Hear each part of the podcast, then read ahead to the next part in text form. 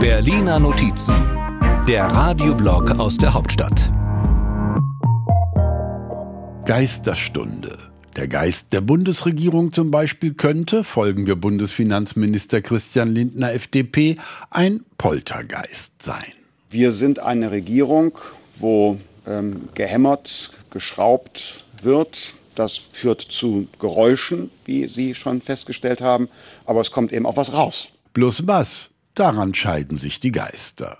Etwas geisterhaft ist auch Wolfgang Schmidt, der Chef des Kanzleramtes. Immer mit dabei, aber selten zu sehen. Sich selbst bezeichnet er übrigens nicht als Hausgeist, sondern als eine Art Hausmeister mit dem Hämmern und dass es dann laut ist. Das kennt man ja, wenn in der Nachbarschaft so Renovierungsarbeiten sind. Irgendwann sind die Grobarbeiten dann auch erledigt und dann wird gestrichen und gespachtelt und das ist dann deutlich weniger laut. Aber so schnell lassen die unruhigen Geister der rot-grün-gelben Koalition sich nicht austreiben.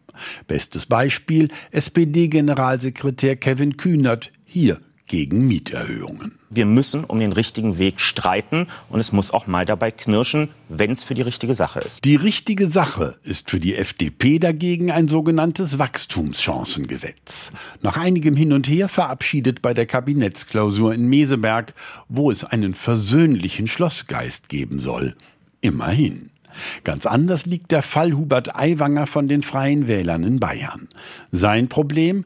Der Ungeist, in dem er als Schüler Nazizeugs verbreitet haben soll.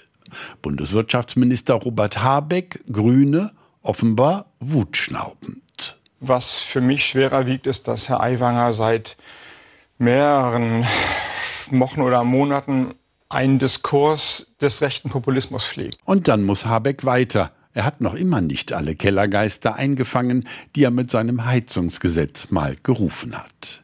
Bei der Linken dagegen spukt das Gespenst der Abspaltung herum, nach Typ besetzt mit Sarah Wagenknecht. Wenn es mal nicht zum Eklat kommt, ist Fraktionschef Dietmar Bartsch schon ganz froh. Wir sind damit in die stabile Seitenlage gekommen. Das ist, finde ich, ein Fortschritt. Mal sehen, ob seine Partei irgendwann auch wieder aufstehen kann oder ob sie liegen bleibt. Wo war ich? Ach ja, bei den Poltergeistern.